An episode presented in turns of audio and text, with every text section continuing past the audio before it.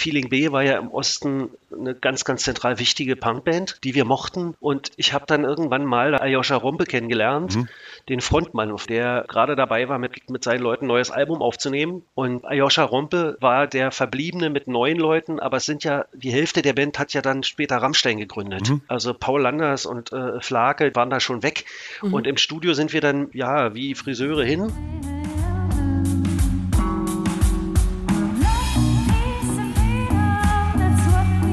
Wir.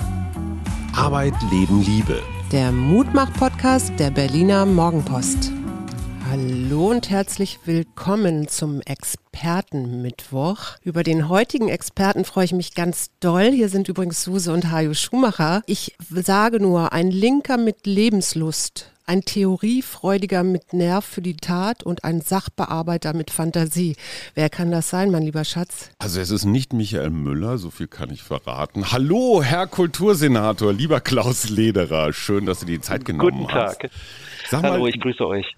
Gerade dieses Buch, Klaus Lederer, Die Sterne über Berlin, ganz frisch. Hans-Dieter Schütt darf man wohl als Urgestein des ostdeutschen Feuilletons bezeichnen. Der hat das geschrieben. Wie fühlt sich das an, so Biografie mit noch nicht mal 50? Naja, also ich bin ja ein großer Skeptiker von Autobiografien. Äh, lese das schon Sie aber alle. gerne Biografien. Äh, ja. Und äh, die Idee mit dem Buch, die kam halt äh, über äh, einen Kumpel, der ähm, Verlag leitet und gesagt hat, willst du sowas nicht mal machen? Und dann habe ich überlegt und habe gesagt, naja, mit äh, Hans Dieter kann ich mir das vorstellen. Das hat ja einen Vorteil. Äh, Im Medienbetrieb kommst du ja in der Regel zwar nicht in Twitter-Kürze rüber, aber es ist schon oftmals sehr, sehr konzentriert auf ein Thema, konzentriert auf einen Punkt. Und dann musste äh, für die Abendschau das in einer Minute, wenn es überhaupt kommt, in 40 Sekunden, musste dann eine Botschaft rüberbringen. Und in Zeitungen ist es auch oft nicht anders, selbst bei Interviews. Und da war die Zeit mal über einen längeren Zeitpunkt einfach mal über das äh, zu reden, was uns durch den Kopf geht, was uns in dem Augenblick interessiert, mal ein bisschen weiter weg vom Alltagsgeschäft. Und das hat jetzt im letzten Jahr auch ein bisschen eine äh, ausgleichende Funktion gehabt gegenüber dem ganzen äh, Corona-Stress. Hast die Zeit genutzt? Ja, es war nicht so geplant, aber es hat sich am Ende so ergeben. Und dann Wie bei uns allen, ne? Über ein Dreivierteljahr, genau, dann haben wir über ein wir Dreivierteljahr. sind Podcaster geworden. Ja, so nutzen die einen die Pandemie zum Bücherschreiben und die anderen zum Podcasten, so wie Suse und ich. Ja, das hier ist ein ganz kurzer Hinweis in eigener Sache. Wir, die beiden Macher des Wir-Podcasts, ja, wir machen das gern, wir machen das aus Leidenschaft und das sind ja auch schon äh, 370 Folgen jetzt. Es gibt Menschen, die sagen, hey, super, dass ihr das macht, wir wollen euch ein bisschen fördern, stützen, ein bisschen was zurückgeben. Und das ist ganz einfach. Das geht auf steady.fm-wir, steady wie ready.fm Schrägstrich wir da findet sich unsere Wir-Community und das sind ganz wunderbare Leute aus allen Teilen der Welt. Wir tauschen uns aus, wir haben Tipps, wir verlosen Bücher, es gibt Veranstaltungen und es macht einen Riesenspaß mit den, ich sag mal, mit den Hardcore- und Intensiv-Zuhörenden in einem engen Austausch zu sein. steady.fm-wir und jetzt zurück zur vollen Dröhnung Kultur mit dem Berliner Kultursenator Klaus Lederer. Dann haben wir uns da irgendwie über, äh, über ein Dreivierteljahr alle zwei Wochen mal für zwei Stunden hingesetzt, alle drei Wochen und das war schon ganz schön, es hat schon Spaß gemacht. Hier sind ja auch ganz tolle Bilder von dir drin, unter anderem mit dem Experten, den wir hier auch schon hatten, André Hermlin, der ja ein Parteifreund von dir ist. Wenn du das jetzt so in der Hand hältst, was würdest du sagen, was ist so das, was dich am meisten begeistert? Also welches Kapitel sollte ich zuerst lesen? Ich muss gestehen, ich habe, nachdem das erschienen ist, das nicht nochmal durchgelesen bisher.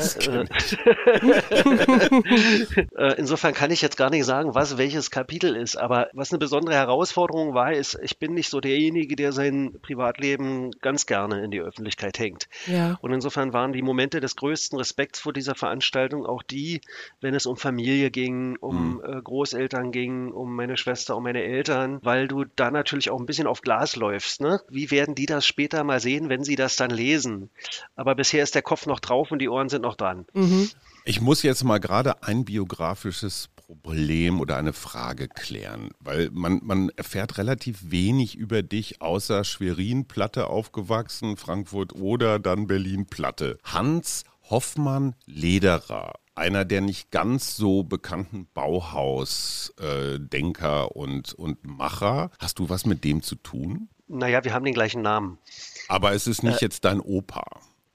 Nee, ist es nicht. Ah, okay. Es gibt ja auch Arno Lederer, äh, es gibt ja noch verschiedene Lederers. Ja. Und äh, die frühere Gattin von Gregor Gysi, ähm, Andrea Gysi, hieß ja auch mal Lederer. Aber das ist gar nicht so verwunderlich, weil im süddeutschen Raum ist der Lederer im Grunde der Gerber, äh, der Kirschner. Mhm. Ähm, da ist das ein, ein, weitaus häufiger Name. Und ich kriege dann immer, wenn Freunde in Österreich oder in Bayern unterwegs sind, kriege ich immer die Lederergassenbilder geschickt. Mhm, und in Nürnberg mhm. gibt es ja auch Lederer Bier. Also mhm. äh, es, ist, es ist kein so seltener Name, nur halt in unseren Breiten nicht. Mhm. Kennen die Schuhmachers übrigens auch ja. dieses Phänomen, dass man Straßennamen oder sowas geschickt kriegt. Michael Müller auch. Also Absolut. Das, das Phänomen, dass der Name, ja, ja, genau, die Müllergasse, die Müllerstraße. Für unsere Freunde und äh, Förderer und alle, die denken, Berliner Morgenpost, hä, das sind doch so eher ein bisschen die bürgerlicheren aus Westberlin. Was haben die denn mit so einem Linken zu schaffen? Muss ich mal eben ganz kurz etwas ganz Unjournalistisches machen? Ich muss meine Begeisterung freien Lauf lassen. Wir kennen uns schon eine ganze Weile. Ich habe dich mal irgendwann als DJ anmoderiert, als du für Radio 1 im Wahlkampf. Ich glaube, du hast sogar gewonnen, ne? Richtig, du, hast der DJ-Contest. Ja. In, der, in der Kalkscheune, glaube ich. In der Kalkscheune war das. Eine richtig. völlig entfesselte Crowd in die Ekstase getrieben mit deiner Musikauswahl. Das Schönste allerdings war, wir hatten mal vor zwei, drei Jahren ein Sommerfest, wo ganz viele junge Künstler Dinge gemacht haben. Also es wurde musiziert, es wurde geslam Poetry, es wurde getanzt. Und ich dachte, das wäre doch mal was für unseren Kultursenator. Also junge Menschen machen Kunst, hat mit Geld ganz, ganz, ganz wenig zu tun. Ich habe dich eingeladen und dachte, naja, wie die Senatoren so sind, die müssen natürlich in die Philharmonie oder sonst irgendwie mit Nobelpreisgewinnern dinieren. Und auf einmal standst du da auf unserer Datsche. Und das fand ich extrem angenehm, wie einfach du dich auch mit diesen Menschen, die da zu Gast waren, so verstanden hast. Ne? Keine Sicherheit, so, ne? kein, nee, kein Polizeihubschrauber, der irgendwas kontrollierte, sondern der ganz normale Mensch und ich sag mal Bier- und Weintrinker und selbstgedrehte Raucher Klaus Lederer. Ich fand das super angenehm. War das für dich so ein Be Besuch im feindlichen Westen oder? Nee, das war äh, eher ein ganz, ganz toller Ausflug. Also man musste ja auch mit dem Boot hin, weil so einfach kam man da ja gar nicht hin. Ja. Und äh, ich sag's mal so, äh, Spandau, die ganze, die, die ganze ähm, Havel, Wannsee, Ecke da unten, das ist natürlich erstmal landschaftlich malerisch, wirklich toll. Und dann hatten wir ja auch noch Riesenschwein mit dem Wetter. Das war ja, ja so ein herrlicher Sommerabend, ich glaube fast Spätsommerabend, wird irgendwann August, September gewesen sein. Für mich war das eher so wie, ach schön, äh, hier kannst du mal ungezwungen sein, weil hier stehst du auch nicht permanent unter Beobachtung, weil es hat sich ja was geändert. Seit ich Kultursenator bin, gehe ich ja nicht mehr, kann ich ja nicht mehr ganz so unbefangen in eine Berliner Kultureinrichtung gehen. Mhm. Du bist ja immer irgendwie dienstlich, du musst immer gefasst sein, dass, dass, du da angesprochen wirst, dass du da bestimmte Erwartungen erfüllen musst. Äh, und äh, deswegen fand ich das auch sehr schön, weil das mal so ein bisschen wie, wie eine Flucht aus dem Alltag war, äh, um, um mal nette Leute kennenzulernen, völlig vorbehaltlos auf andere zuzugehen. Und ich erinnere das sehr gerne. Schön. Ich habe über dich gelernt, dass du ja auch A cappella-Sänger bist und unter anderem mit Rostkehlchen, was mir leider gar nichts sagte, Feeling B im Stil der 20er Jahre irgendwann mal aufgenommen hast, ein paar Lieder. Kannst du mir das mal erklären, wie das geht mit 20er Jahre? Das äh, kriege ich nicht so zusammen. Die, die Geschichte war die, dass ich mit ein paar Freunden aus, aus der Schule und aus der Nachbarschule äh, in Herrn zunächst Quintett oder erst war mal Quartett, dann war ein Quintett äh, gegründet habe, weil wir sowas wie Comedian Harmonist und Barber Shopper und so, also diese, mhm. diese, diese 20er Jahre äh, Musik ganz toll fanden. Und äh, A cappella, das, das passte. Also wir hatten auch zufällig zwei Bässe, zwei Tenöre, das ging. Und dann haben wir da äh, Dinge nachgesungen, Dinge gesungen, zum Teil auch äh, tatsächlich äh, klassische Stücke von, von Mozart beispielsweise. Mhm. Also das, das war so der Einstieg, das, das Warmlaufen und wir mochten alle, die Feeling B war ja im Osten eine ganz, ganz zentral wichtige Punkband, die wir mochten. Und ich habe dann irgendwann mal, da waren die guten, die äh, wirklich äh, großen Jahre von, äh, von Feeling B schon vorbei, Aljoscha Rompe kennengelernt, mhm. den Frontmann von Feeling B, der ähm, gerade dabei war, mit, mit seinen Leuten ein neues Album aufzunehmen. Und äh, Aljoscha Rompe war der Verbliebene mit neun Leuten, aber es sind ja, die Hälfte der Band hat ja dann später Rammstein gegründet. Mhm. Also Paul Landers und äh, Flake, die haben dann, sind, waren da schon weg. Mhm. Und im Studio sind wir dann einfach ja, wie Friseure hin. Und dann haben wir da den Background-Chor für diese Lieder aufgenommen und da ist die LP ist nie erschienen. Kurze Zeit später ist Aljoscha dann auch gestorben, an Asthmaanfall, ganz furchtbar. Ja. Und äh, wir haben dann gesagt, na gut, äh, wir nehmen jetzt mal, wir machen mal selber Sätze, vierstimmige Sätze von diesen Punk-Liedern und dann haben wir diesen Punk a cappella aufgenommen. Also mhm. ein bisschen sozusagen im Stil dessen, wie die Comedian Harmonists auch Musik machen, nur ohne Klavier. Ja. Und dann haben wir noch Kontakt aufgenommen mit den verbliebenen Bandmitgliedern und die haben gesagt, die drei Lieder von damals, die haben wir hier noch, die sind ja nicht veröffentlicht, die könnt ihr gerne mit draufnehmen. Und dann haben wir eine CD gemacht. Das war nie der riesengroße, äh, das war nie das riesengroße Ding sondern das war eher eine Liebhabergeschichte. Mhm. Aber wir sind dann damit hier und da auch mal aufgetreten. Das hat eine ganze Menge Spaß gemacht. Hat sich dann zerlaufen, als die Kollegen ins Referendariat gekommen sind, weniger Zeit hatten. Da ging das dann nicht mehr. So wie das immer so ist. Also ist das Leben. So ist das Leben. Und äh, jetzt äh, ist es ein Teil der eigenen Geschichte, wenn man so will. Aber das ist ja auch ist nicht mehr da. Ja, das ist ja auch ein ganz guter, über, eine gute Überleitung zu deiner jetzigen Beschäftigung. Also du bist ja auch nicht mehr so musikalisch, so, also du bist musikalisch unterwegs, aber anders. Wie hast du das jetzt, das Jahr Corona äh, in der Kulturszene in Berlin erlebt? Naja, es ist äh, eine, eine insgesamt ziemlich unübersichtliche, schwierige Situation. Also mhm. die solo-selbstständigen Freiberufler hat es voll erwischt. Von heute auf morgen alle Einnahmen weggebrochen und äh, alle Gigs, äh, alles, alles weg. Äh, das war eine für mich extrem harte Situation. Wir haben ja lange darum gekämpft, dass der Bund sich des Problems mal ernsthaft annimmt, mhm. was er bis heute eigentlich nicht richtig getan hat, weil die Leute werden auf Hartz IV verwiesen und da sage ich mir dann immer, äh, Hartz IV war vorher schon ungeeignet ähm, mhm. als quasi unteres, unteres, äh, untere äh, ähm, Sicherungsstufe des sozialen Netzes. Aber Menschen, die mit beiden Beinen im Leben standen und nun unverschuldet plötzlich äh, aus dem Beruf gerissen wurden, dann auf Hartz IV zu verweisen, das war, fand ich, eine extrem schwierige Situation. Wir haben da versucht, hier zu helfen, wie wir es können. Aber natürlich können wir hier nicht das äh, Bundes, bundesweite Sozialhilfe oder das bundesweite soziale Sicherungsrecht komplett aushebeln. Und auf der anderen Seite war das Grandiose, wie mit welchem Enthusiasmus Kunstschaffende, Kultureinrichtungen, äh, und zwar private wie öffentliche, versucht haben, in dieser Situation das Beste zu machen. Hygienekonzepte entwickelt haben, äh, Streaming, digitale Auftritte. Also da, da gab es ja unfassbar viel Einfallsreichtum. Im Sommer dann der Versuch unter Pandemiebedingungen äh, ein bisschen was möglich zu machen. Outdoor-Geschichten, ähm, selbst mhm. in Clubs hat es ja in Außenbereichen ein bisschen was gegeben.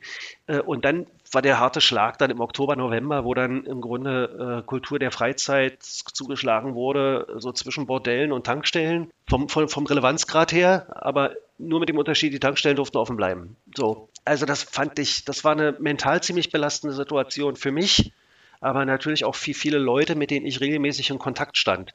Und ich hatte dann so ein paar äh, Corona-Freundschaften, also Leute, mit denen ich dann versucht habe, mal, mal regelmäßig in Austausch zu treten, dass wir uns da gegenseitig ein bisschen Kraft und Mut geben. André Hermlin gehörte zu diesen Menschen und mal so Einschätzungen auszutauschen. André ist ja mit seiner Band äh, auf den Kolwitzplatz gegangen und dann hatten die Ärger mit dem Wochenmarkt. Ne? Und, da musste man, und, und André hat da, was sehr Interessantes gesagt, wenn ich da mal kurz rein darf. Er hat gesagt, Künstler sind ja eigentlich schon von ihrem Wesen her besonders sensibel. Sie nehmen ihre um Umwelt anders oder feiner wahr. Und er sagte, nicht alle Künstler sind dafür gemacht, jetzt irgendeinen anderen Job zu machen. Also jetzt mal eben so, keine Ahnung, Essen auszuliefern oder, oder so Zeug, sondern manche fallen dann auch tatsächlich in so eine ja, in so einer Art Corona-Depression. Vielleicht auch, wenn man mit dem Begriff Depression immer vorsichtig sein muss, ist ja eine, eine Krankheit. Und André Hermlin sagte auch, es gibt aber andere Typen, so wie ihn selbst, der, Macher, er hat sich als Macher beschrieben. Naja, ne? und auch so ein Bühnenschwein. Ne? Also mhm. der muss einfach spielen, egal ob er Geld verdient oder nicht. Und wir haben das bei Igor Levit gesehen oder wir haben jetzt zum Beispiel auch diese wunderbare Inszenierung, zumindest war die Süddeutsche hymnisch, Werter.live. Was kann Theater in in Corona-Zeiten mit den Mitteln der Digitalisierung alles so machen. Ich ganz ehrlich, auch als Kulturkonsument, wir mal, wir, mir war manchmal ein bisschen viel Klagen und ein bisschen wenig, ey komm, mal gucken, was geht. Bin ich ungerecht, Klaus? Oder subjektiv? das schließt sich nicht das aus. ist ja in Berlin ein breites Feld und eine breite Szene. Und äh, die Leute sind damit unterschiedlich umgegangen. Äh, es gab da diese, äh, diesen, diesen, diesen Aufruf, alles dicht machen oder diese, diese, diese Filmkampagne, alles dicht machen. Äh, es gab auch Klagen von eigentlich sonst gut im Geschäft stehenden Solo-MusikerInnen, die also dann Anzeigen geschaltet haben und vor Verwaltungsgerichte gegangen sind. Also es gab so unterschiedliche Umgangsformen damit. Und dann gab es eben Igor, der sein, sein Hauskonzert gemacht hat oder auch ähm, äh, André, der ja seit eigentlich jetzt seit Beginn der Pandemie nahezu jeden Abend mit seiner Band äh, über übers Internet spielt. Aus dem Wohnzimmer. Ja, aus dem Wohnzimmer. Ja. Und äh, ähnlich war das auch bei Daniel Hope, der dann zusammen mit Arte äh, Hope at Home auf die Beine gestellt hat. Also es, es gab ganz viele, die versucht haben, da fantasievoll und, und, und auch, auch gut mit umzugehen, auch für sich, für sich selbst gut mit umzugehen. Ähm, andere haben gejammert, Mhm. Äh, und wiederum andere haben gejammert und das auch zu Recht, weil äh, da natürlich auch existenzielle Sorgen dran hingen. Wir haben dann ja in Berlin auch versucht, beispielsweise Leute aus der Veranstaltung und Clubszene in die Impf Impfzentren zu vermitteln, mhm. was auch funktioniert hat. Und äh, die Resonanz war toll. Die Leute haben damit im Grunde eine Möglichkeit an der Überwindung der Pandemie und damit der Wiederentdeckung ihrer eigenen Arbeitsbedingungen, Arbeitsmöglichkeiten mitzuwirken. Das haben die auch so verstanden und das war große Klasse. Also es, es gibt kein, eigentlich ist es kein homogener eigener Blog. Die Leute haben sehr unterschiedlich reagiert.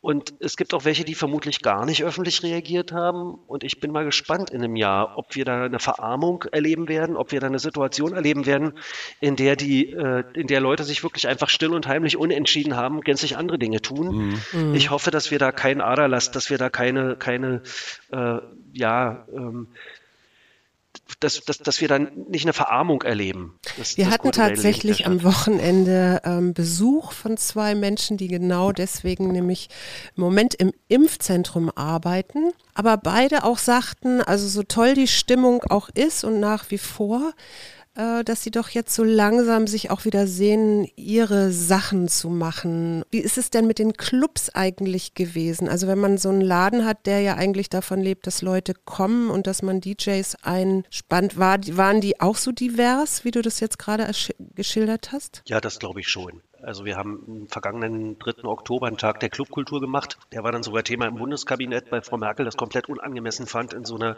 sich aufbauenden Welle dann äh, solche, so eine Veranstaltung zu machen.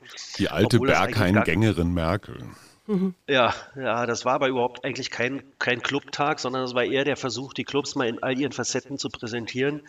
Und zwar auf eine Art und Weise, wo die Ansteckungsgefahr wirklich komplett im Griff war. Manche haben in ihren Outdoor-Bereichen Sachen gemacht. Im, äh, im KitKat Club war eine Ausstellung, die man sich angucken konnte und eine Performance. Ähm, im, im, About Blank äh, haben sie im, im Garten gesessen und haben dort ein bisschen Musik gemacht und ein bisschen was zu trinken vergeben. Also das es gibt so unterschiedliche Möglichkeiten oder so unterschiedliche Versuche unter den Bedingungen der Pandemie Dinge zu machen. Und äh, es gab auch viel Solidarität. Es gab United Restream aus den Clubs wurde dann gestreamt äh, und äh, dann konnte man sich im Grunde am, am, am, heimischen Gerät die Musik zumindest nach Hause holen und konnte vielleicht auch ein bisschen was spenden. Also wir haben schon ganz bewusst, weil wir wussten, dass die Clubs mit Nähe, mit, äh, mit äh, Kontrollverlust und alles, was so dazugehört, da, also in den Club geht man nicht und lernt erstmal eine Hausordnung auswendig, äh, wie man stimmt. jetzt sich die nächsten Stunden verhalten muss. Und das wissen die ClubbetreiberInnen auch selbst. Es ist einfach so, dass äh, die Clubs die ersten waren, die zugemacht haben und jedenfalls so, wie wir sie kennen, wahrscheinlich auch zu dem letzten gehören werden, was wieder aufmacht. Aber zwischendrin kann man natürlich auch schon Dinge tun. Wir haben jetzt im Rahmen unseres Pilotprojekts, unseres ersten Piloten, vor Ostern im Seelchen auf dem, auf dem Holzmarkt mal ein Konzert gemacht. Und äh, ich glaube, dass jetzt einfach, wenn das sich so weiterentwickelt mit den sinkenden Inzidenzzahlen und der Impffortschritt vor, sich fortsetzt, dann kann ich mir vorstellen, dass wir im Sommer, auch im Herbst eine Situation haben, wo vielleicht noch nicht alles geht, aber wo wieder sehr viel mehr gehen wird, als im vergangenen Jahr ging und ähm, im Augenblick geht. Da muss man jetzt einfach darauf hinarbeiten. Wir versuchen da hier in Berlin zumindest differenzierte Lösungen zu finden, äh, die einerseits die Notwendigkeiten des Gesundheitsschutzes gerecht werden, andererseits tatsächlich aber auch Kultur wieder ermöglichen. Ich muss jetzt mal kurz den biografischen Block erledigen. Du bist gelerntes Kind der DDR, dann fiel die Mauer, also du bist Jahrgang 74, du warst in, in der besten Pubertätszeit, als die Mauer umfiel. Du bist eigentlich sehr naturwissenschaftlich unterwegs gewesen am Anfang. Ich glaube, du wolltest Astrophysiker werden oder sowas. Mhm. Was mhm. macht man dann, wenn es vielleicht dann doch nicht so, dann studiert man natürlich Jura. Ähm, die A Cappella-Phase hatten wir schon. Du giltst äh, als, als Linker, mit dem man reden kann. Also äh, du stehst gar nicht so weit weg von André Hermlin, der die, ich sag mal, der die Polarisierung der linken Partei im Nahostkonflikt etwas, ich sag mal, kritisch sieht.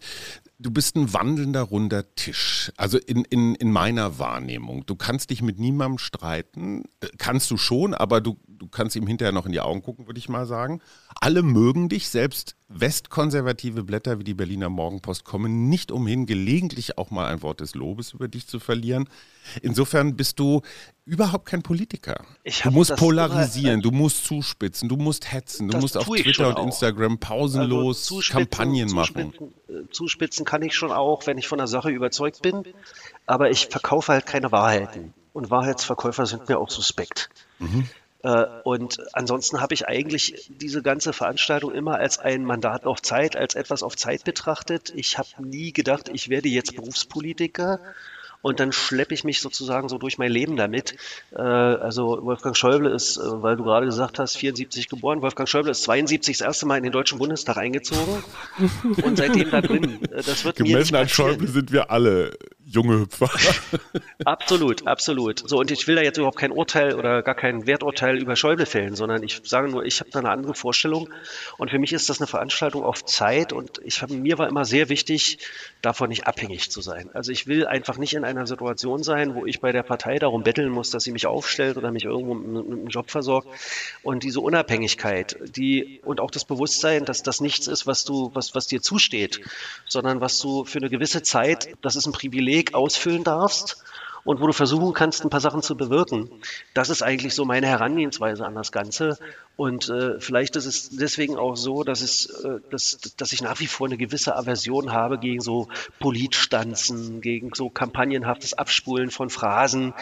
Äh, das ist irgendwie nicht meins. Und das ist ja auch das Schöne an dir, weil ich weiß, als, äh, ich glaube, das war im zweiten Lockdown, es plötzlich hieß, die Buchhandlungen dürfen aber wieder also die dürfen auf sein und die dürfen Bücher verkaufen, dass ich unglaublich viele Leute gehört habe, die sich darüber gefreut haben und äh, klar natürlich auch die Buchhändler. Ich fand das einen total genialen Schachzug, weil er so le lebensnah war. Naja, auf jeden Fall äh, verstehe ich die Sache schon so, dass man am Ende immer für konkrete Menschen handelt und nicht für abstrakte Prinzipien. Und Berlin ist eben eine Stadt, äh, die gerade durch die viel, Vielzahl ihrer kulturellen Angebote tatsächlich geprägt ist. Und ich habe natürlich, wir haben ja den Verlagspreis aufgelegt hier mit der Wirtschaftsverwaltung und dem Börsenverein zusammen.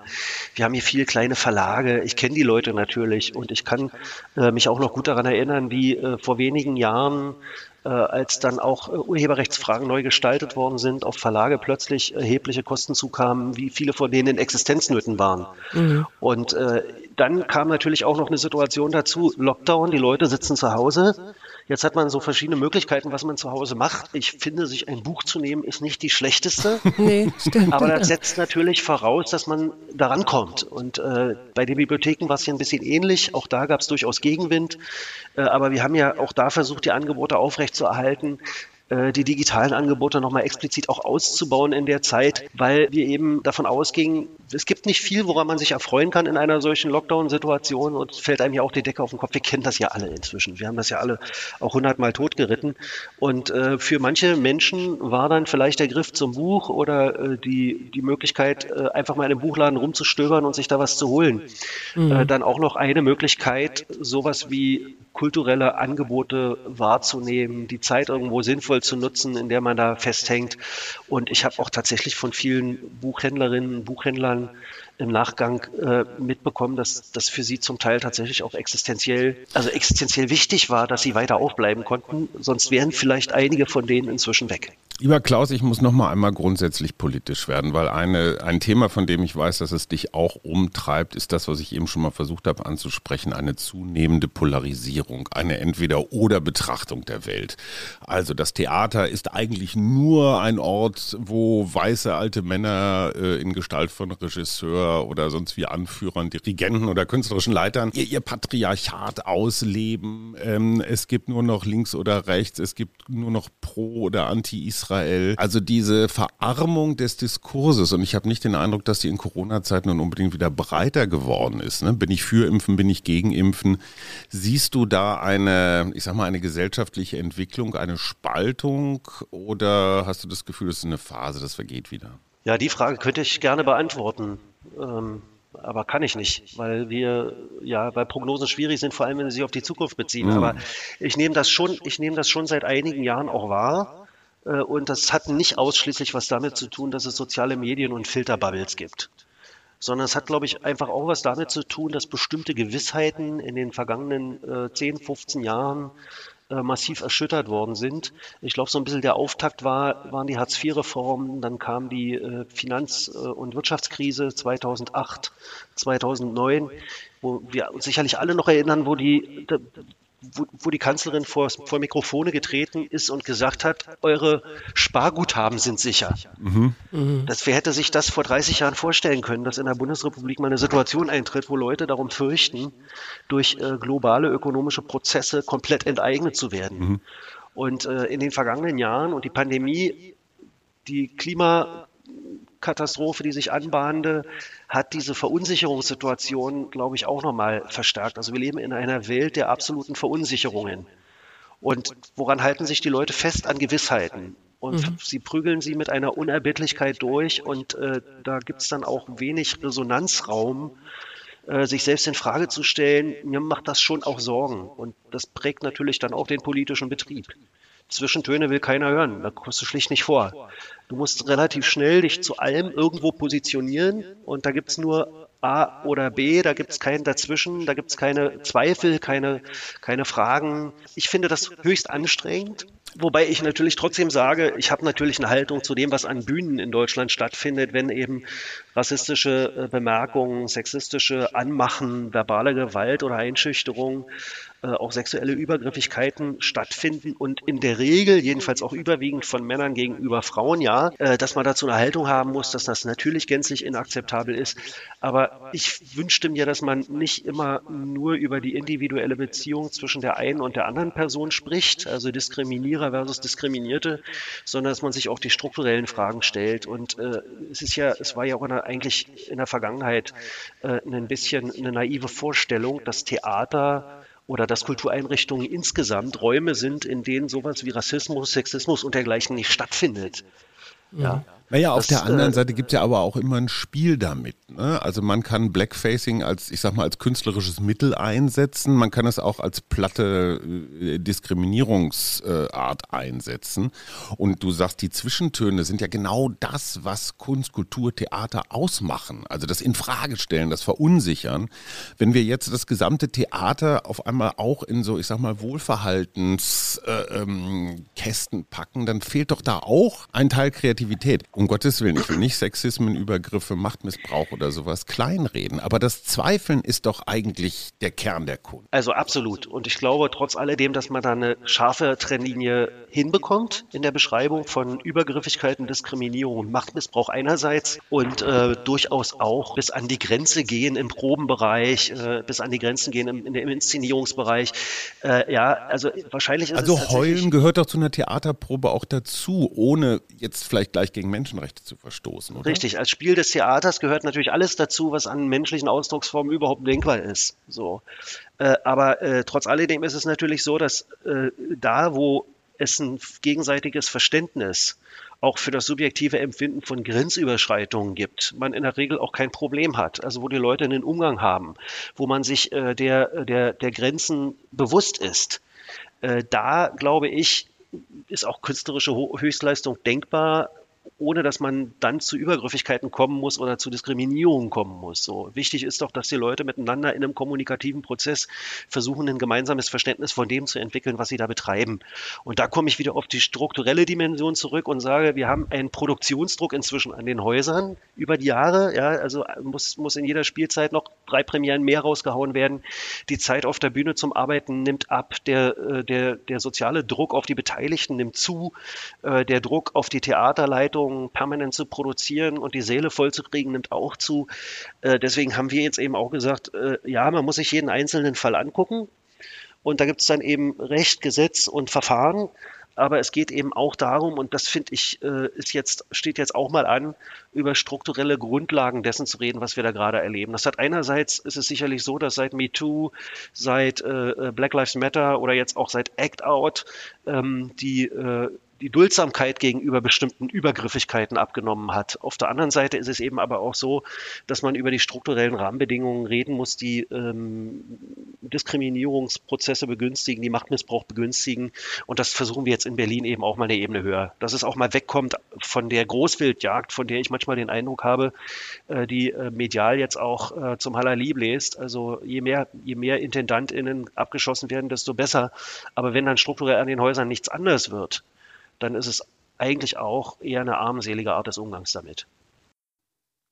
Aber zu diesen strukturellen Problemen gehört, und das sage ich als Journalist durchaus selbstkritisch, natürlich auch ein völlig blindwütiges Feiern von Kulturschaffenden.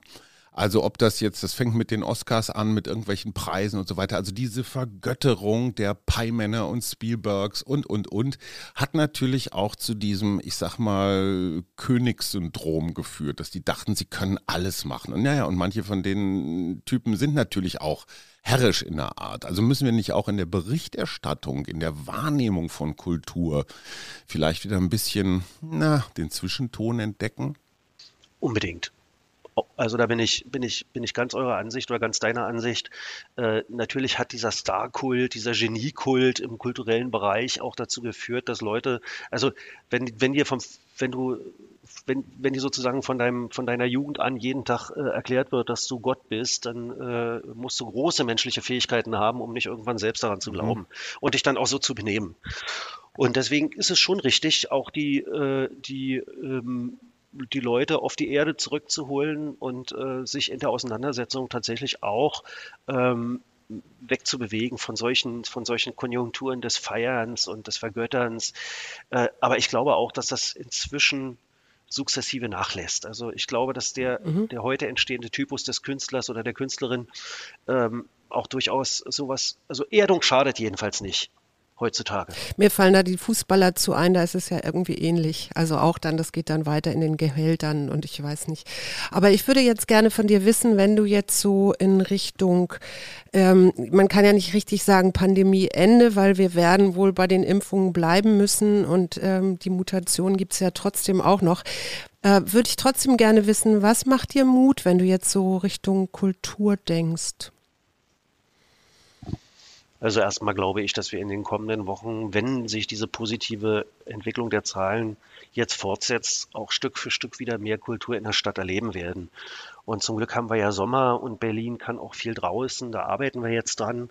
Äh, und ich hoffe, dass wir dann einen tollen Kultursommer haben werden. Und mit etwas Glück, auch die Impfbereitschaft steigt ja wieder haben wir im Herbst vielleicht auch wirklich einen Durchimpfungsgrad, der es uns auch ermöglicht, in den äh, Kultureinrichtungen mit nicht so guten Belüftungsanlagen Stück für Stück wieder kulturelle Angebote zu machen. Mir macht das einfach Mut, dass da jetzt auch so ein, so ein, so ein bisschen eine Perspektive mhm. da ist. Die hatten wir ja lange nicht, ja, sondern es war immer dieses Schaukeln rein in die Kartoffeln, raus aus die Kartoffeln. Jetzt scheint da eine Perspektive zu existieren und wir haben hier auch, glaube ich, äh, mit unseren Hilfeprogrammen in Berlin eine ganze Menge getan, dass sich die Schäden im Kulturbereich hoffentlich in Grenzen halten. Genau wissen werden wir das wirklich wahrscheinlich erst in einem mhm. Jahr. Aber das, was ich im Augenblick wahrnehme, ist jedenfalls kein massenhaftes Sterben von Kultureinrichtungen in Berlin. Das ist schon mal schön. Und das ist schon was, was mir Mut macht. Und wir haben hier in Berlin ja auch die Verabredung getroffen, jetzt egal wie die Wahlen im Herbst ausgehen, äh, jedenfalls die drei, die hier jetzt Verantwortung tragen, wir werden der Sache nicht nachsparen, sondern wir werden das war dann mal das Stichwort, wir werden gerade ausfahren. Also wir werden äh, weiter in den Bereichen auch ähm, auf dem Niveau weiter äh, Finanzmittel zur Verfügung stellen, wie wir das jetzt in den letzten zwei Jahren gemacht haben. Und äh, das macht mir eigentlich Mut. Wir werden jetzt nicht so ein Nachsparen haben, nicht so ein, wir, jetzt, jetzt muss die Kohle wieder reingeholt werden, die mit der Bazooka rausgeballert wurde und dann wieder in den üblichen Feldern, untere, mittlere Einkommensgruppen und sogenannte freiwillige Leistungen, was Kultur mhm. ja immer ist. Auch absurd eigentlich, aber äh, das, also da, das macht mir eigentlich Mut. Als jemand, der von meinen Steuergeldern lebt, ne, das ist ja so ein Satz, den man als Politiker wahnsinnig gerne hört. Lieber Klaus, brauche ich jetzt noch ein bisschen Service. Wir sind ja ein Mutmach-Podcast. Weißt du zufällig, was auf äh, Nummer 1 der Bestsellerliste Sachbücher steht? Im Moment nicht. Sarah Wagenknecht, die Selbstgerechten. Meines Wissens seid ihr in einer Partei. Hast du das Buch schon gelesen? Nein. Findest du, dass das in eine, ich sag mal, interessante Richtung geht? Nein. Also der Linken einfach mal so ja, moralische Double Standards vorzuwerfen oder sowas? Oder ist das billig? Ja, ich finde das eigentlich äh, ich, komplett unangemessen und frage mich an der Stelle tatsächlich, wo die Selbstgerechtigkeit jetzt zu verorten ist, auf welcher Seite sozusagen, beim Sender oder beim Empfänger. Äh, die Frage habe ich mir auch, als, also ich habe ich hab das Buch, wie gesagt, nicht gelesen, deswegen mit aller Vorsicht. Äh, ich kenne ein paar Zitate, ich kenne allerdings jetzt auch seit äh, 2007, 2008 äh, so die immer wieder von Sarah Wagenknecht geäußerten Positionen. Mhm. okay, machen wir einen Haken dran nicht unbedingt, also ich, ich habe ein anderes Verständnis von links, das muss ich ganz klar sagen. 80 Jahre Bob Dylan, wie stehst du zu dem? Ja, gestern war auf Radio 1 äh, Bob Dylan Radio Day und da habe hm. ich schon meine Freude dran gehabt. Ist ja ein Mensch, der sich wirklich fortwährend neu erfunden hat ein, unfassbar, ein unfassbares Repertoire auch äh, amerikanischer Traditionals im Grunde äh, äh, zum Gegenstand seiner akribischen Forschungsarbeit und zur Entwicklung seines Repertoires gemacht hat, ist schon, ist schon ein toller Typ. Aber auch da sozusagen bin ich fern von jeder Vergötterung, sondern sage, er hat hm. ein gute Musik gemacht. Ich habe auch noch eine Frage. Ähm, du bist ja nun auch, ähm, also nee, was mich interessiert ist, wie bist du denn privat durch die Pandemie bisher gekommen? Also was ist dein heißer Tipp, wie es dir für die nächste geht. Pandemie. Klaus Lederers kleiner Notfallkoffer. Also ich bin viel spaziert. das kennen wir. Draußen rumgelaufen einfach. Also einfach raus, weil jetzt muss ich mal raus und dann wohin mich die Füße tragen und dann bin ich nach einer Stunde zurück oder nach zwei Stunden zurück oder nach zweieinhalb Stunden zurück. Äh, ich habe das große Glück, dass es mit meinem Mann wirklich toll in dieser, in dieser Beziehung. Wir hatten auch beide genug zu tun, um nicht in so einer Situation zu sein. Der eine rackert und der andere fällt äh, mhm. ins, ins tiefe Loch. Hatten wir alles nicht. Äh, ich habe gelesen, wir haben sogar mal unser Wohnzimmer renoviert. Ich glaube, das haben so verschiedene Leute zwischendurch mal gemacht, die Zeit einfach mal genutzt, um die Bude ein bisschen auf Vordermann zu bringen. Welches Buch hat dir richtig gute Laune gemacht, wo wir gerade bei der Literatur sind? Also irgendwas, wo du sagen würdest, wow, so ein, oh, so ein, so ein Buch, was ich immer schnappen Hat mich erweitert. Und weiß, da komme ich besser gelaunt raus, als ich reingekommen Ja, ich habe eine Menge Bücher gelesen, aber eins spontan zum Beispiel ist äh, von Dima Kapitelmann, Dimitri Kapitelmann, äh, eine Formalie in Kiew. Habe ich wirklich mhm. sehr, sehr äh, genossen, dieses Buch. Fand ich ganz, ganz äh, feine Beobachtung. Äh, also, wie man als Mensch zu nichts so richtig dazugehört und mit dieser Situation versucht umzugehen. Mit viel Humor. Ähm, und äh, ich habe einige solcher Bücher in der Zeit gelesen und muss sagen, ähm, Leider hat diese Lesephase seit spätestens ähm, Sommer vergangenen Jahres dann schon wieder aufgehört, weil danach das Management des Pro mhm. der, Probleme so viel Zeit und Kraft gekostet hat. Äh, da war dann auch nicht mehr viel mit Lockdown und viel mit, äh, viel mit äh, ähm, Zeit haben, sondern es hat sich nur der Ort verlagert, äh, viel zu Hause. Und ich muss ganz ehrlich sagen, also Homeoffice, wenn das Privatleben und das dienstliche Leben immer mehr miteinander äh, verschwimmen, ich empfinde das schon auch als anstrengend, muss ich gestehen bin froh, dass ich jetzt auch wieder rauskomme. Eine gute Fee, eine gute Fee betritt jetzt gleich dein Büro und sagt, lieber Klaus, du darfst dir einen Job im ganzen Kulturbetrieb wünschen, egal was das ist. Du kannst Hollywood-Regisseur werden oder keine Ahnung, Balletttänzer oder Clubchef oder äh, Kultursenator, ja. Und du dürftest dir einen Job aussuchen, egal jetzt mal, ob das realist, äh, realistisch ist natürlich alles für dich, aber was, was wäre dein Traumjob im Kulturwesen? Also wenn ich über die Fähigkeiten verfügen würde, wäre ich schon gerne. Das immer voraus, das würde dir die gute ja, Fee noch also mitgeben. Jazz, Jazz-Instrumentalist wäre doch schon toll. Ja? Oder auch Orchestermusiker. Auf welchem Ach, Instrument? Saxophon, Klavier. Es gibt so viele tolle Instrumente. Ach. Ja. Und dann André, ich komme. Aber jetzt noch mal ganz kurz, das ist ja so eine Spezialistenfrage. Das beste, das beste Saxophon-Solo, das es überhaupt jemals gab oder gibt. Ich muss immer an Baker Street denken, so ein ganz schmalziger Popsong. Hast du auch ein Saxophon-Lieblings-Solo? Äh, ich habe jetzt akut gerade eine große Freude an Silke Eberhards äh, Saxophon. Silke Eberhard hat vergangenes Jahr den Jazzpreis des Landes Berlin bekommen eines der wenigen Konzerte mhm. auch unter Corona-Bedingungen, was ich im letzten Jahr äh, wahrnehmen konnte im, im A-Train. Äh, und das ist, das ist schon ganz großartig, weil das, das ist gar kein klassisches, äh, gar kein klassisches äh, Saxophon-Solo, ähm, sondern das ist, das ist, das ist schon so Free Jazz, aber doch sehr bodenständiger Free Jazz. Gefällt mir ausgesprochen gut. Ansonsten nehmen wir doch mal Klarinettensoli. Ja, ähm, Rhapsody in Blue, äh, oder das Klarinettenkonzert äh, von, von, äh, von Wolfgang Amadeus Mozart. Also da gibt es schon tolle Sachen. Das war der Senator der Herzen, Klaus Lederer. Wenn ich sage, der Bob Dylan der Berliner Kulturpolitik, der sich auch immer wieder neu erfindet, würdest du das nicht ab? Ich muss noch ganz kurz zum Schluss eine, eine investigative Leistung meiner selbst hervorheben. Ich habe einen Skandal zu vermelden. Klaus Lederer macht sich jünger, als er ist. Auf seiner Website steht in meinem Alter von 42. Wir addieren addieren 1974 plus 42 und kommen auf 2016. Kann das sein, dass die, dass die Website immer nur zum Wahlkampf überarbeitet wird? Dann ist jetzt der Moment. Das war Klaus Lederer. Ganz herzlichen Dank, dass du dir die Zeit genommen hast. Tschüss. Herzliche Grüße und vielen Dank. Macht's gut. Tschüss.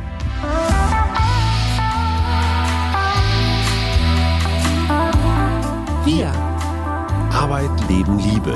Der Mutmach-Podcast der Berliner Morgenpost.